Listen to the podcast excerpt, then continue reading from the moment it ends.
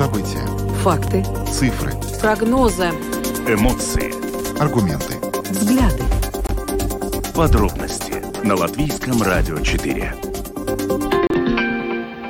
Здравствуйте, в эфире Латвийского радио 4, программа «Подробности». Ее сегодня для вас проведут Наталья Пориета и Евгений Антонов. Мы также приветствуем нашу аудиторию в подкасте и видеостриме. Коротко о темах, которые мы обсуждаем с вами сегодня, 4 октября.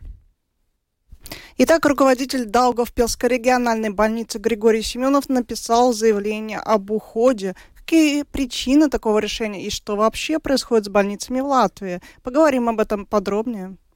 Ну а затем вернемся к теме, которая была главной, одной из главных тем в нашем эфире на протяжении всей прошлой недели будет оставаться ей и в дальнейшем, пока эта, собственно говоря, проблема не исчезнет с повестки дня, это вещание общественных СМИ на русском языке. Дело в том, что ранее была принята концепция безопасности, которая предусматривает, что это вещание может быть прекращено с 2026 года. И вот э, сегодня премьер-министр Эвика Сылня в своем интервью на латвийском телевидении сказала, что это решение не окончательное, и оно еще будет рассматриваться и обсуждаться с экспертами. Мы сегодня поговорим об этом подробно подробнее. Реформам быть, но правительство приняло решение идти вперед очень быстрыми шагами, говорит министр экономики Виктор Савалайнес. Послушаем, какие изменения планируемся, планируются, и предложим вашему вниманию отрывок из его интервью Домской площади. Ну а потом вернемся к теме, которую обсуждали вчера и обещали вам вернуться к ней сегодня. Это ставки по ипотечным кредитам. А вот э, сегодня и президент, и премьер призвали банки войти в положение заемщиков, которые из-за роста процентной ставки Верибор вынуждены платить гораздо больше. И, собственно говоря, сделать что-то, какой-то шаг навстречу тем людям, которые оказались сейчас в такой непростой финансовой ситуации. Вчера мы говорили с, с одной стороной, с, с представителями заемщиков, сегодня поговорим с представителями банковского сектора.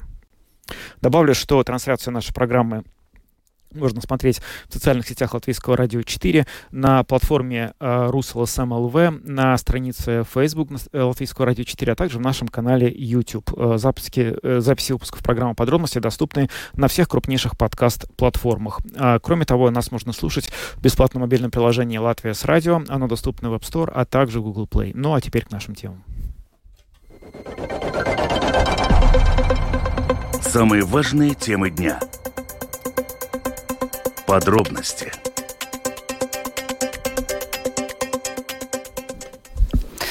Итак, вчера вечером стало известно, что из Даугавпилской региональной больницы увольняется ее руководитель Григорий Семенов. Он дал комментарий латвийскому радио и сообщил, что вот за четыре с половиной года он э, выгорел.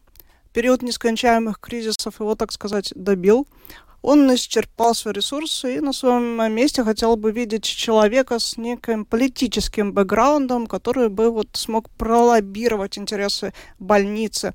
Он назвал свое решение личным. А, мы пробовали в течение дня получить комментарии самого руководителя больницы, которые увольняются, но, к сожалению, не получилось. Ну, а, он обещал выйти на связь позже, когда он а, будет э, так сказать, заканчивать да, свою сможет, работу, да, будет более уже спокойно уходить. говорить. Да, да, да сейчас он такое эмоционально достаточно mm-hmm. э, состояние, поэтому комментировать он не хочет. Известно, что в начале сентября Даугавпилская больница в, виде, в лице Семенова сообщила о огромных долгах, нехватке финансирования, да, но это уже не первый раз, когда обо всем этом говорят. Да, на самом деле мы довольно давно обсуждаем в нашей программе трудности систем здравоохранения, трудности региональных больниц, но вот э, эта отставка э, такая э, очень яркое подтверждение того, что эти проблемы никуда, к сожалению, не делись, не исчезли. Насколько они серьезны, что будет с региональными больницами, с Даугавпилсом вообще. Мы сейчас говорим об этом с бывшим министром здравоохранения Илза Винкеле, которая с нами на прямой видеосвязи. Здравствуйте. Добрый день. Ну, э, первый вопрос. Хотели попросить вас прокомментировать вот ситуацию в Даугавпилской региональной больнице. Насколько для вас вообще стало, может быть, неожиданностью решение Семенова написать заявление об уходе? И насколько вообще вот это вот решение может стать как бы симптоматичным для всей отрасли в Латвии? Э, хотелось бы, во-первых, отделить эти две вещи. Да? Тут э, очень уважаемый и, и через воды, огни, медные трубы прошедший руководитель, а, а один руководитель, потому что эта особенность Даугавпилса была в том, что там не было правления, там был один человек в правлении, да, подал в отставку. Это я бы по опыту и информации бы сказала, не надо было бы обобщать на всю систему здравоохранения. Да? И я искренне верю в те мотивы, которые господин Семенов и огласил, да, что через COVID, через безденежье еще перед ковидом, что ну, чисто человечески, если ты один строишь систему, что ты один Э, руководишь э, огромным предприятием с 1700 э, человек, то когда-то этот рубеж выгорания наступает. Но это, конечно, разговор о проблемах больниц, он другой, и он в целом более похожий да, по всем региональным больницам, не только региональным это хроническое э, непересматривание тарифов, значит, э, тех услуг, сколько стоит услуга, которая предоставляется больницей, да. И это не особенность Даугавпилса, э, это особенность, э, к сожалению, наша национальная особенность э, всех больниц. Угу. То есть можно сказать, что вот, э, собственно, то, что произошло сегодня, это может быть не последняя отставка, и какие-то другие руководители больницы тоже могут принять подобное решение, или вам все-таки кажется, что это действительно особая совершенно долговпилская история, которая может и не повториться больше нигде? Э, очевидно, вот э, заживел русский язык, я как раз пыталась сказать, что это а, не индикация того, mm. что последуют другие отставки, потому что, как я уже говорила, Даугавпилс особенно тем, что ни одна региональная и э, национального уровня больница не управляется одним человеком. Даугавпилс особенный. Даугавпилс это какая-то вот даугавпилская особенность, что это огромное учреждение, больница управлялась одним человеком, да. Но это не посильный труд, это я не понимаю, зачем вообще так было. Но а, проблемы Даугавпилса по не, неадекватным тарифам, по нехватке персонала, э, по неясности например, с отношением э, и со, с э, НВД и государством, да, а, оно ну, в целом общее региональным больницам. И мне кажется, что это как раз вот э, Э, сигнал тому, что э, надо все-таки принимать решения и государству становиться акционером, э, Министерству здоровья становиться сок акционером в больших региональных больницах, Но... чтобы это не было только ответственность самоуправления. Ну, в связи с тем, что у нас сейчас поменялось правительство, видите ли вы какие-то признаки того, что такие политические решения могут быть приняты? Я надеюсь на целомудрие господина э, Хосама Абумери и того, что, э, например, э, аргументация надобности э, государству стать соакционером в больших региональных больницах, я перечислила бы Даугавпилс однозначно, Лиепая, Резекне, может быть, Якопилс, да, ну, для первого э, шага эти четвертого уровня э, больницы, что это время пришло, э, и я вижу в этом только плюсы, я вижу в том, что это может быть путем, как обеспечивать в регионах более э, качественную, доступную и и без э, вот таких финансовых кризисов э, медицинскую помощь. Угу. Ну вот если говорить о, собственно, том, что будет происходить в Даугавпилсе, вы говорите, что там совершенно уникальная сложилась ситуация с управлением этой больницы, которая не похожа ни на какую другую больницу в Латвии, и, видимо, это значит, что и найти, собственно говоря, нового руководителя, пока не изменена система управления, будет довольно сложно. Вот как вы можете сейчас спрогнозировать, что дальше будет происходить вот в, в этой сфере с управлением этой больницы? Ну, тут получится так, что пока э, гром не грянет, э, мужик не перекрестится, да, и, э, очевидно, господин Григорьев стал этим громом, да, после которого начинает это перекрестение. Уверена, что мэр Даугавпилса, господин Элкснич, он очень-очень опытный политик, и, и он смотрит будущее, и он, ну, вот сколько у нас было возможность тоже дискутировать, он очень хорошо понимает, что единственная идеология в здравоохранении – это доступные услуги. Да? Другого, другой идеологии нету. И они должны быть э, в равном качестве э, доступны и жителям регионов. Так что э, уверена, что со своим политическим опытом господин Элкснич разрулит эту ситуацию, да, плюс еще там акционеры Рига Страдания университета, которые тоже заинтересованы в том, чтобы больница была бы в порядке и процветала. Конечно, этот переходный период будет сложный новому управлению, и сколько у меня есть информации, оно не будет больше едино ну, на одного человека, да, там принимается решение расширять правление, что Э, там будет более понятное распределение обязанностей, кто за финансы, кто за качество услуг, да, так что я думаю, что ни пациентам, ни, ни, ни персоналу больницы не надо бояться за свое будущее, хотя это сейчас тревожное время, но я уверена, что акционер примет размышленные решения.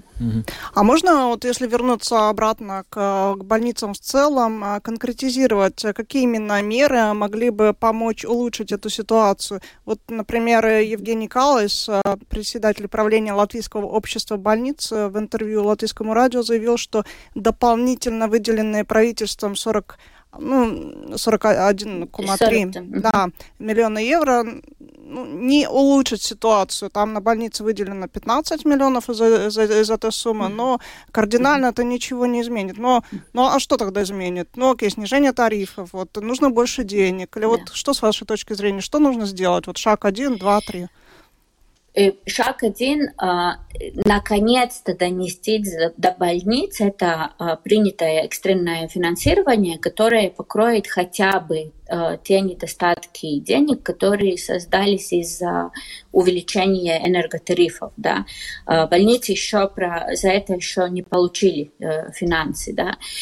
Второй шаг, как уже говорила, пересматривание тарифов. Ладно, если финансово невозможно все, которые пока не, не финансируются даже по само себестоимости, да, ниже себестоимости. Значит, больницы за свое за свой счет э, это делают. Э, хотя бы тогда а, выделить те, которые более финансово, э, финансово ну, ietilpīgi, которые более финансово дорогие, да. А, и, и третье, конечно, а, все-таки более координированная работа вместе э, университетским больницам и региональным больницам, да, что дает возможность э, э, трансфера знаний, например, если не хватает э, каких-то профессионалов в регионе, да, то с технологическими решениями э, это может как-то Э, решаться э, привлечением э, специалистов из университетских больниц. Вы знаете, ну вот разговор о том, что тарифы на медицинские услуги, которые оказывают больницы, давно не соответствуют реальности и нужно их давно повышать, уже вот неоднократно велись нашими экспертами, они нам говорили в эфире программы подробности. Тем не менее, этот вопрос не решается. А в чем вот, собственно, дело, вот если так вот по-простому? Это дело в том, что просто властям нужно будет больше перечислять за эти услуги. В чем причина, почему да. это решение не принято? Да, да.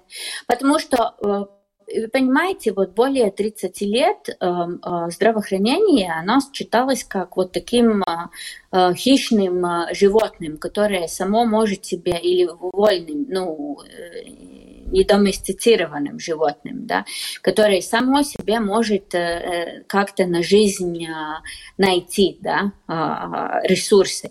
через коррупцию, через знакомых, через медицину, телефонные книжки, да, и главное, чтобы не пересматривать налоговую систему и распределение бюджетных денег, да, как-то сами справиться. А вот то, что вы говорили про банки, да, что э, премьер и, и э, премьерша и, и президент сегодня сказал э, щедро так банкам давайте, э, вступите в, в ситуацию, попытайтесь понять ситуацию тех, которые взяли ипотекарные кредиты. Такие слова из высшего руководства премьера и президента насчет э, здравоохранения – никогда не звучали. Никогда. Потому что сейчас это говорить, давайте попытайтесь войти в ситуацию ну, этих гипотекарных э, кредитов, э, ну, людей, которые берут. Это хорошо и здорово сказать, потому что это будет за счет банков.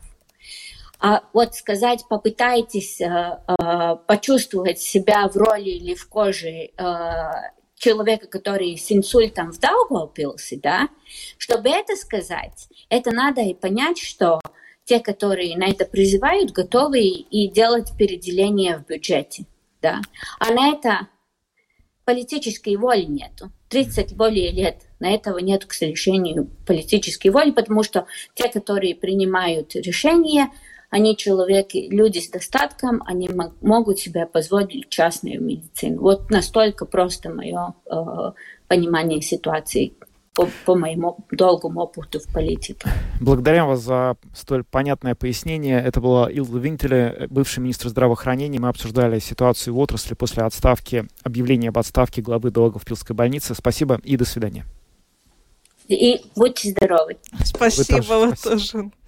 Хорошее пожелание в свете всего происходящего. Ну что, э, такая... Слушай, ну это так, э, давай, давайте, ну почему не повысить тариф? Я так представила все сразу в больнице где-нибудь или в поликлинике. Ну, да. Тяжело, тяжелое решение, на самом а, деле. Да, но это решение, которое вероятно, ну, то есть э, можно сказать, что решение э, повышать тарифы тяжелое, но они тяжело для больниц существовать в условиях, когда за услуги, которые они э, оказывают, они сами, получается, доплачивают. То есть это же тоже, ну, как-то не очень правильно. Но всем тяжело. Нет, всем тяжело, это понятно. Но мы же здесь обсуждаем э, э, предел допустимости. Ну вот э, здесь может быть вопрос уже в том, что этот предел превышен. Я не знаю, надо с специалистами говорить. Ну да, ну как видишь, э, все ожидают таких конкретных кардинальных э, решений. Посмотрим, что решит правительство. Министр новый. Мы посмотрим, а, как вообще эта дискуссия пойдет дальше, потому что сейчас, э, в общем, после того, как глава больницы написал заявление об отставке, что может э, решить министр и правительство? Они не могут, видимо, эту отставку не принять, да? Я, а, ну, я не про Даугавпилс. Да, да, я понимаю. В целом, да. Как бы, ну, вероятно, вот Даугавпилс — это некая такая частная, общая тяжелая ситуация, с Выражение, надо да, что-то делать.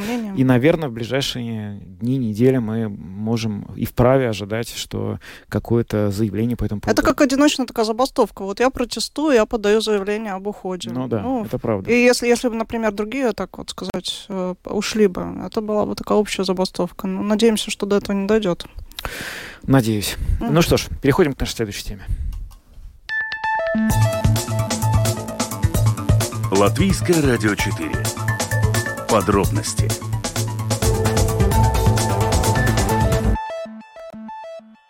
Продолжаем программу подробности и поговорим снова о проблем, проблеме общественных СМИ на языках нацменьшинств. Э, на прошлой неделе стало известно, что э, в новой концепции национальной безопасности ее сначала утвердил правительство, потом за нее э, проголосовал Сейм.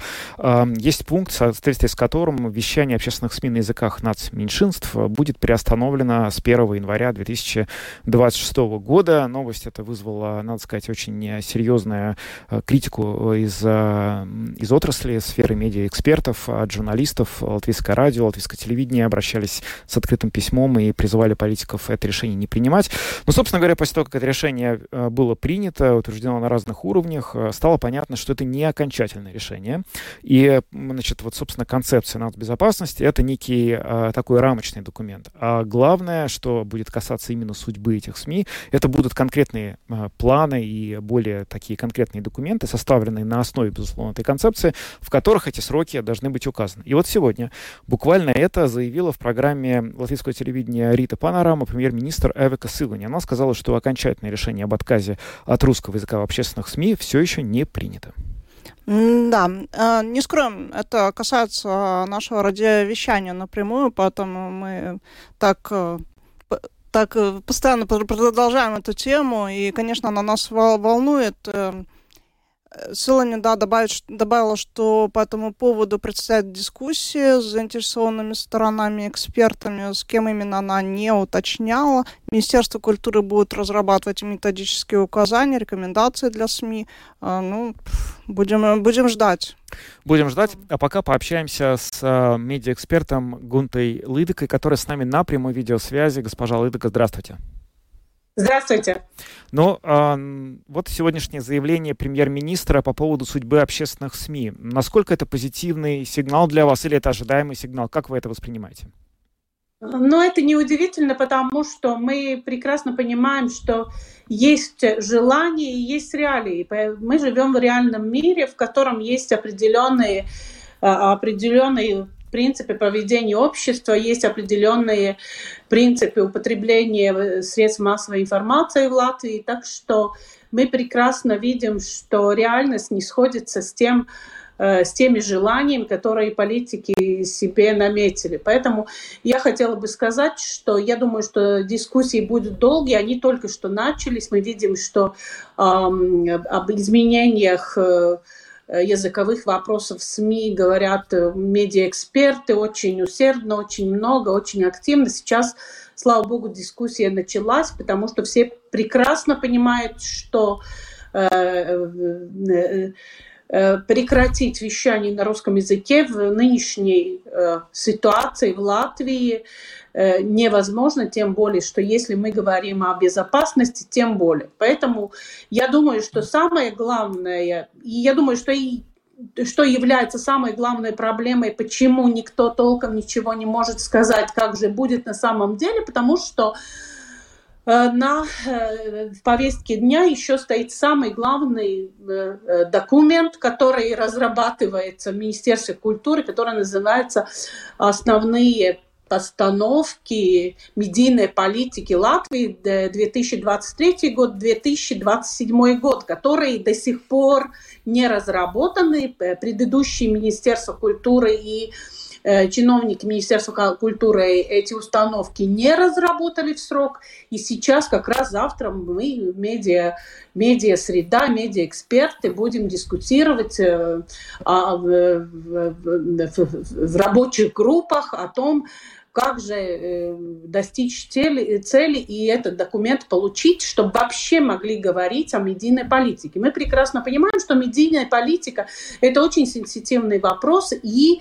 медиа так не руководятся, тем более, что если мы живем в демократической стране, то медиа, в принципе, принимает свои решения по вопросам, как же общаться с обществом, как вести, как донести те или другие, те или иные вещи. У нас есть независимые регуляторы, которые следят за э, тем, как работает, например, те же самые э, общественные СМИ, и они в ответе за то, за тем, как, как будет работать общественные СМИ в, в Латвии, а не, скажем, те или другие документы, потому что основные документы, конечно, связаны э, как раз с медийной средой, э, средой, которых еще до сих пор нет.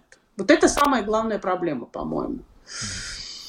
Вот это, этот процесс, о котором вы сейчас сказали, который, безусловно, играет огромное вообще значение и окажет очень большое влияние на то, что будет происходить со всем медиапространством Латвии вот э, в какой-то обозримом будущем. Насколько этот процесс будет координироваться с профильными организациями, с экспертами? Я, э, я имею в виду, что вот, э, как мы выяснили, когда уже эта концепция национальной безопасности была почти утверждена, что старое руководство Министерства культуры не особенно прислушивалось даже и к рекомендации СП ПЛП, который э, потом вот он говорил руководитель этой организации в эфире э, программы «Каснутек Латвия», что они не получали никаких вопросов по поводу того, что они думают об этом, да? Можно, можем ли мы да, надеяться на то, что сейчас вот в том процессе, который будет вести Министерство культуры при разработке этих основных направлений медиаполитики, э, ваш голос, голос других медиаэкспертов, голос сферы индустрии медиа, он будет учитываться и он будет слышен? В принципе, самая, самая хорошая новость в том, что сейчас э, как-то очень активно начался как раз э, процесс разработки э, медиаустановок, потому что до сих пор э, политики никак не слушались мнения экспертов и не особо коммуницировали по поводу вот этих основных документов, потому что вы прекрасно видели, что эти все э, основные документы принимались в куларах политики без э, особого обсуждения, но мы ведь знаем прекрасно, что медийная среда так не работает, и все вопросы, которые связаны с медийной средой, э, должны быть более-менее открытыми, если мы живем в демократической стране. Поэтому я думаю, что та хорошая тенденция, которая началась после эм, изменений в коалиции и в правительстве, я полагаю, что этот диалог станет но я надеюсь, что он будет гораздо продуктивнее, и что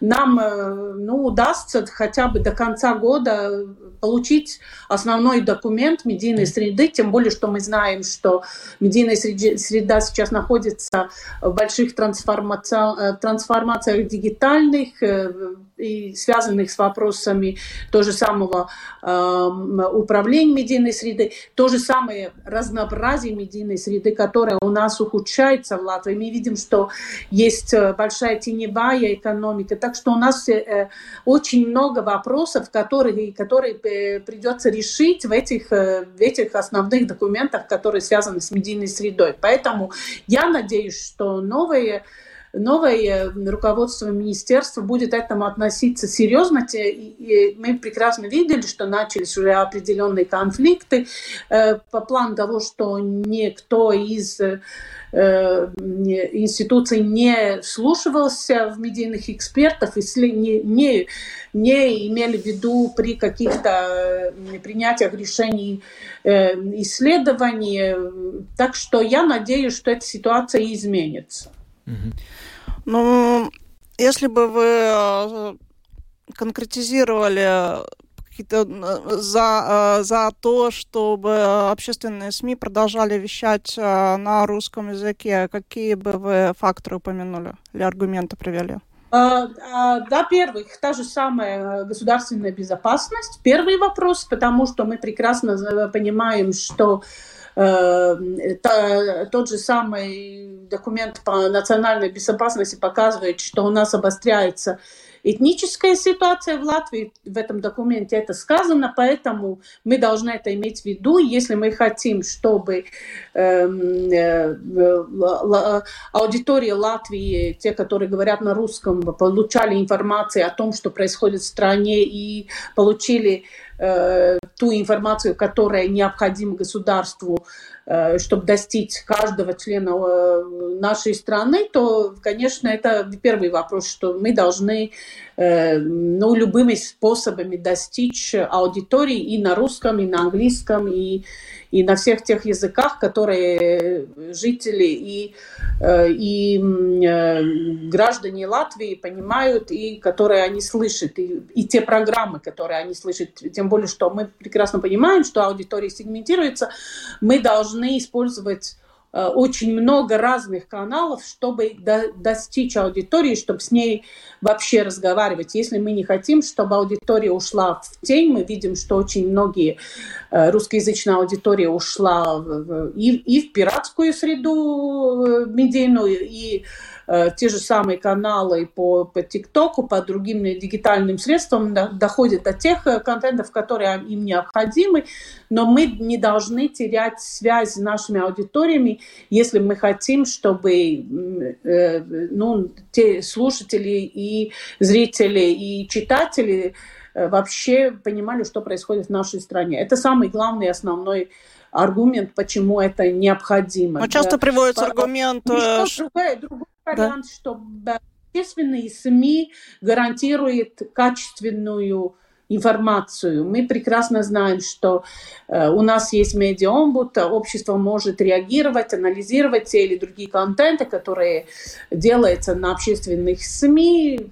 Поэтому я думаю, что они более, более, ну, э, прозрачны в плане того, насколько э, тот или другой контент, контент соответствует э, интересам общества Латвии.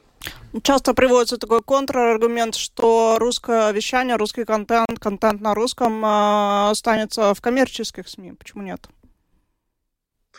Э, у нас, в принципе, скажем, у нас проблема в том, что у нас сокращаются вообще контенты в Латвии. У нас разнообразие медийной среды э, за последние годы не увеличивалось, а снизилось. И если контенты уходят в коммерческие среды, Э, коммерческие СМИ, мы можем э, потерять, конечно, качество контента. Это первое. Второе, нет гарантии, что тот или другой э, коммерческий СМИ выживет. Вы видели, сколько мы уже потеряли разных разных СМИ. Мы потеряли в свое время, если говорить о русскоязычных, мы потеряли ТВ-5, мы потеряли ЛНТ, которые, новости, которые э, смотрели русскоязычная аудитория. У нас Э, у нас сокращается. Мы, тот же самый мы можем говорить о Первом Балтийском канале, мы можем говорить о много.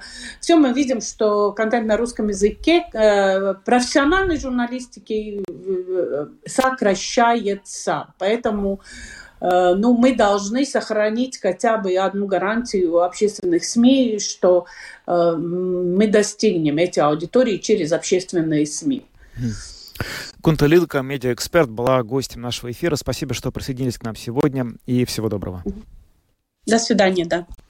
Ну вот, э, такой... Я не зря про коммерческие СМИ заговорила. Да. Хотела, да, чтобы ты рассказал про иск ТВНета. Да, но это еще одна. Ну, так, честно говоря, вот к тому, о чем говорила наша уважаемая медиаэксперт госпожа Лыдока, что э, в целом э, в индустрии, вообще в сфере медийной ухудшается ситуация, обстановка. Не только это касается того, что вот вдруг э, э возникают решения, которые не э, очень сильно критикуются внутри отрасли, что вот надо закрывать русскоязычное вещание.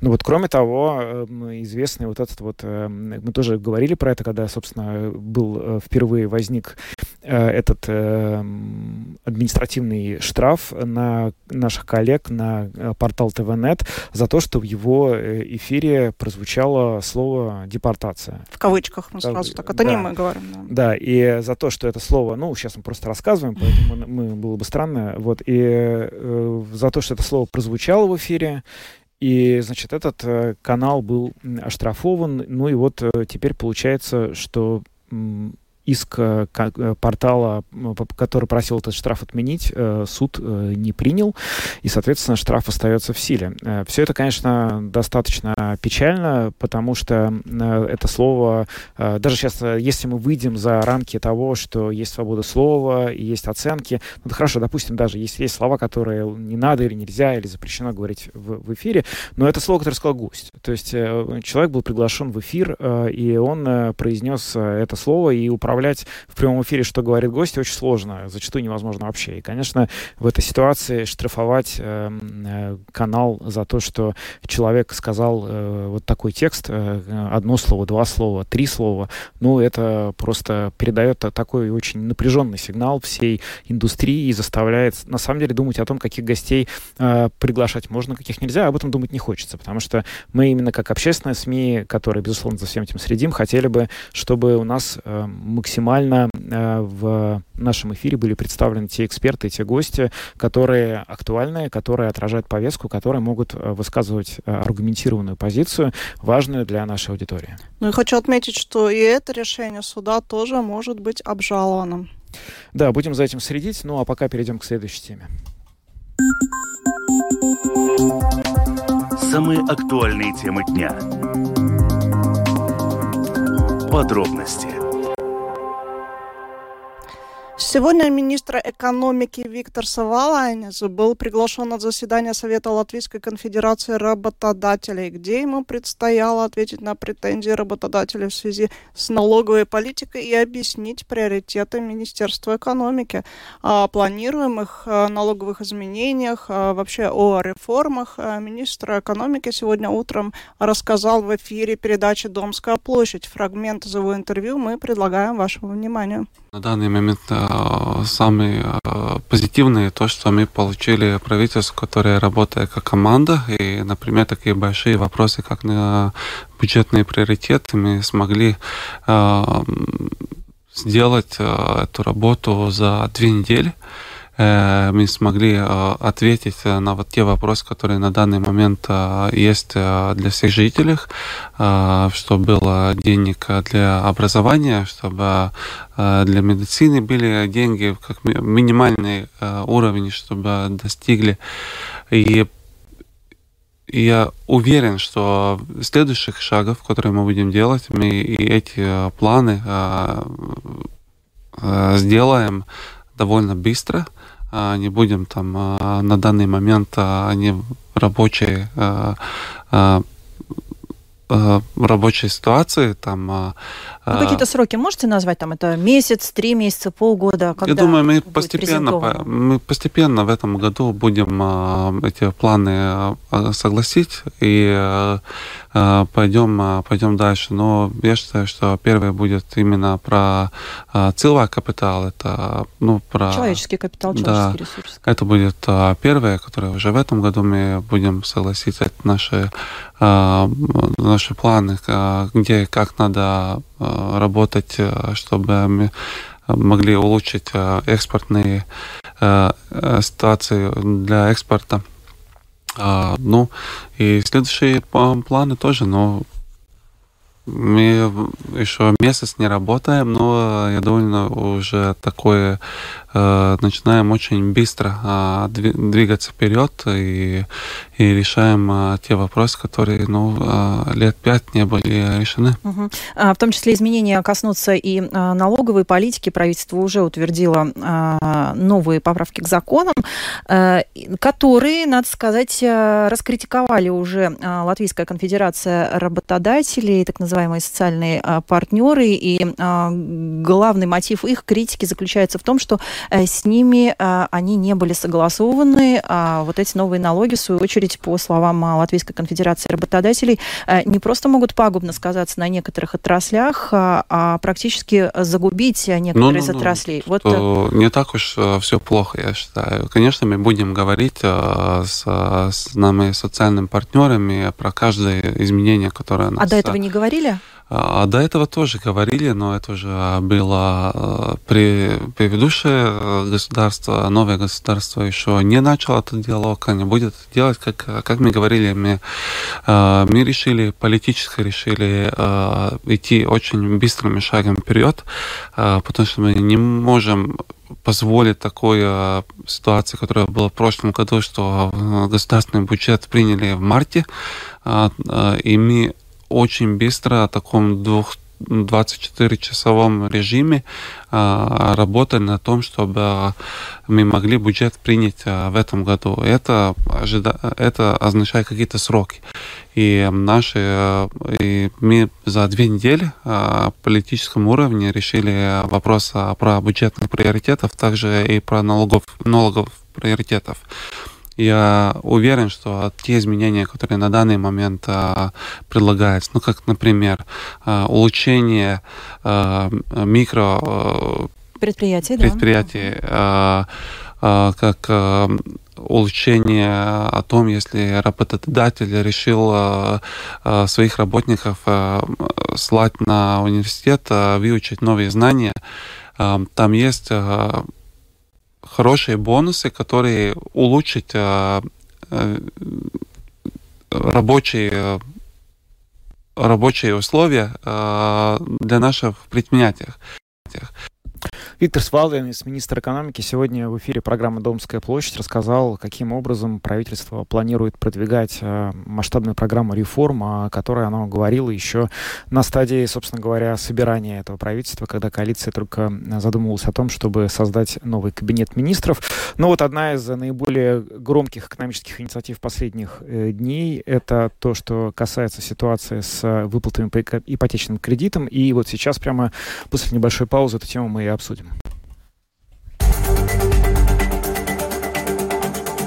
Подробности прямо сейчас. Так, комиссия Сейма по бюджету и финансам поддержала поправки к закону о защите прав потребителей, и в них указано, что для ряда заемщиков может быть применена скидка в 50% 10% на процентную ставку по ипотечным кредитам. Там много нюансов, мы сейчас не будем на стадии вот введения в тему вдаваться, но как бы надо сказать, что это не единственная новость, которая касается, собственно, процентных ставок. Президент Латвии Эдгарс Ринкевич сегодня заявил, что ожидает от банков больше встречных шагов в вопросе выплат по ипотечным кредитам. И примерно в том же ключе высказалась сегодня ранее и премьер-министр Эвика Сылани. А также председатель комиссии Сейма Янис Рейерс. Да, безусловно. Он тоже прямо, прямо вот он высказал довольно вообще определенно. против банка. Да. да. С нами на прямой видеосвязи инвестиционный банкир Герц Рунганис. Господин Рунганис, здравствуйте. Добрый день. Ну вот, знаете, у нас такая немножко нестандартная ситуация в последние дни. Мы слышим довольно много претензий к банковскому сектору со стороны власти, что вот э, банки должны пойти навстречу, что они недостаточно входят в положение. Насколько, на ваш взгляд, вот эти вот претензии, они справедливы? Ну, знаете, я не адвокат банков, они пусть сами себя э, защищают. И, ну, я предприниматель, э, э, инвестор, и я считаю, что это, конечно, не помогает развитию страны и всего бизнеса.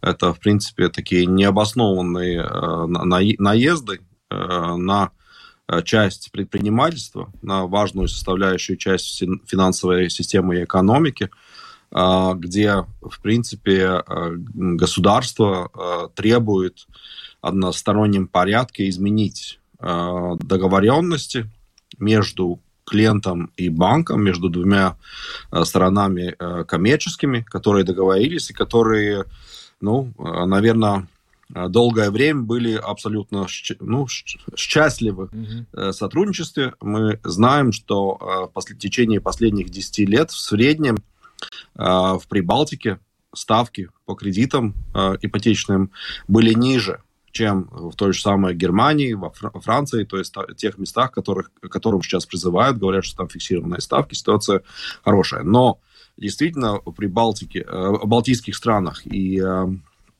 Скандинавии э, абсолютное большинство кредитов с, с изменяющимися ставками. Э, и, соответственно, э, ну, политика Центрального, Европейского Центрального банка по торможению э, инфляции приводит к тому, что мы здесь это ощущаем более остро. Ну, то есть посмотрим, что это такое.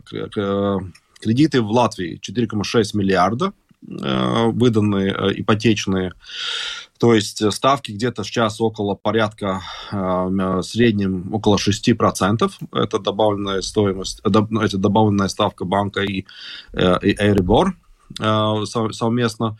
И, соответственно, предложение, вот половину от этого банки должны, говорится, понизить на год. Мы говорим, в принципе, о экспроприации порядка 140 миллионов евро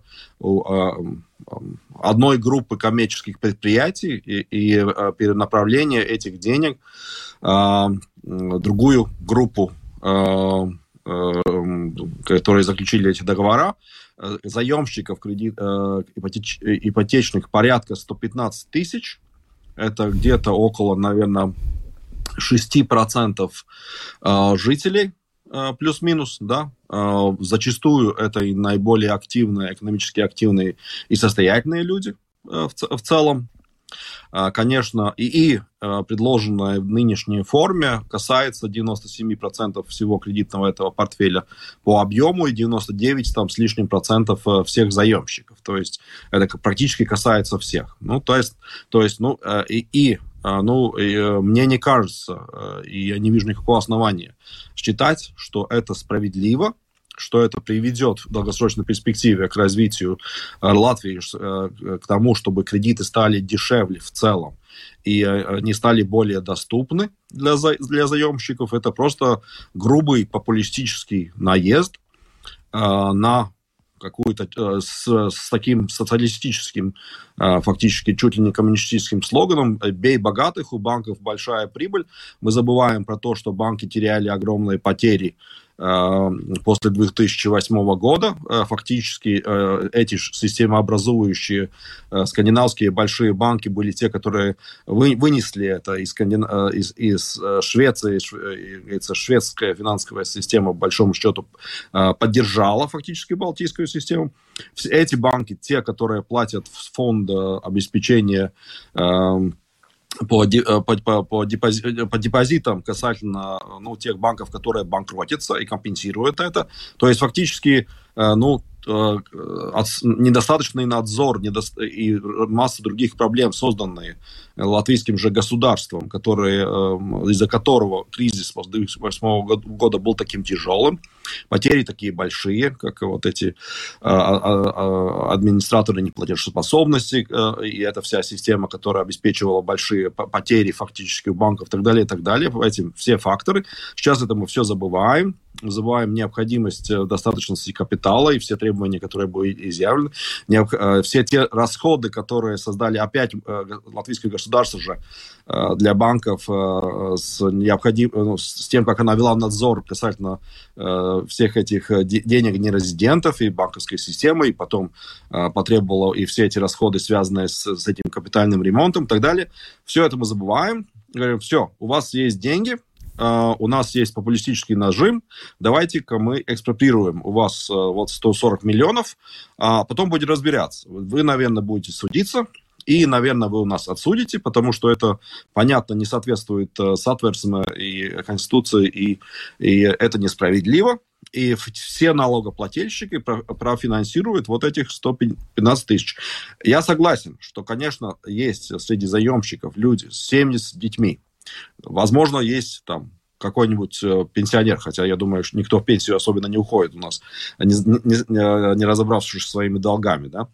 А, и, и есть люди, которым нужна поддержка и помощь, но, но это не способ проводить такую, кажется, все, всеобщую э, э, экспроприацию и таким образом портить всю коммерческую среду на долгое время вперед. Банки это не забудут, а, и они будут смотреть э, на, на то, как э, ситуация здесь э, происходит, и, и понятно, что будут принимать, что это более неблагоприятная среда для того, чтобы заниматься здесь бизнесом, и, соответственно, и в долгосрочной перспективе это наносит урон экономике и всему развитию страны намного больше, вот это Но, знаете, с другой стороны, ведь банки в Латвии уже неоднократно упрекают, и даже вот не нынешнее правительство, но и прошлое правительство говорило о том, что вот в Латвии довольно плохая ситуация по сравнению с соседними странами с кредитованием. То есть, например, ставки кредитов в целом выше, объем кредитов в целом меньше. Я слышал не раз, как эксперты упрекали работающие в Латвии банки, что они не очень готовы рисковать, вкладываться в бизнес, в какие-то рискованные проекты, а стремятся, наоборот, каким, ну, к проектам, которые гарантируют им процент. То есть, можно ли говорить, что здесь действительно действительно вот банки являются именно какими-то, что ли, заложниками, жертвами этой ситуации, и, может быть, они в какой-то степени сами тоже создали, да? Разница в ставках между э, Литвой, э, Эстонией и Латвией 0,6%. Это, конечно, неприятно, но это разница из-за тех огромных потерь, из-за той глубины кризиса и больших потерь, которые были после двух, э, предыдущего 2008 года. Проциклическая политика правительства, которое было, правительства, которые были в Латвии до 2008 начала 2009 года, привели к этой ситуации. Э, законодательство, изменение законодательства, я уже упоминал э, институцию э, этих администраторов неплатежеспособности и целый ряд других вещей, и, и, и ситуацию с нерезидентскими банками намного глубже и так далее. То есть надо понимать, что эта разница, она есть такая, потому что не из-за банков, из-за того, что латвийское государство и общество в целом, и, э, и это огромное число банков, которые в том числе банкротились, э, э, Крайбанка и так далее, и так далее. То есть это все наша проблема, а не проблема крупных банков на данный момент. Дальше, после этого результат вот этого цикла приводит к тому, что цены на недвижимость в Литве и в Эстонии гораздо выше, но и средняя зарплата там выше. Если бы Латвия росла таким же, с такой же скоростью в течение последних 10 лет, как э, Литва, то у нас э, э по налогам бы мы, доходы были на 3 миллиарда больше, это подсчитано. Да? То есть, то есть э, мы, мы сами допустили эти все ошибки, и в результате банки дают то, что могут давать. Если мы, э, ну, говорится, такую ситуацию довели, это упрекать на банков, это, ну, безграмотно. И, да, господин Ругами, спасибо большое. У меня, к сожалению, просто очень много вопросов, но у нас кончается время эфира. Спасибо большое, что присоединились к нам сегодня. Герц Рунгайнис, инвестиционный банкир, а, был нашим экспертом по ситуации с а, ипотечными кредитами и с тем, что часть этих вот ставок теперь, видимо, придется профинансировать самим банком. Спасибо, что были с нами. Ну, а мы на этом завершаем программу подробности. Сегодня для вас ее провели Наталья Пори. Это... И Евгений Антонов. А, звукооператор Яна Дреймана, видеооператор Роман Жуков. До завтра. Пока.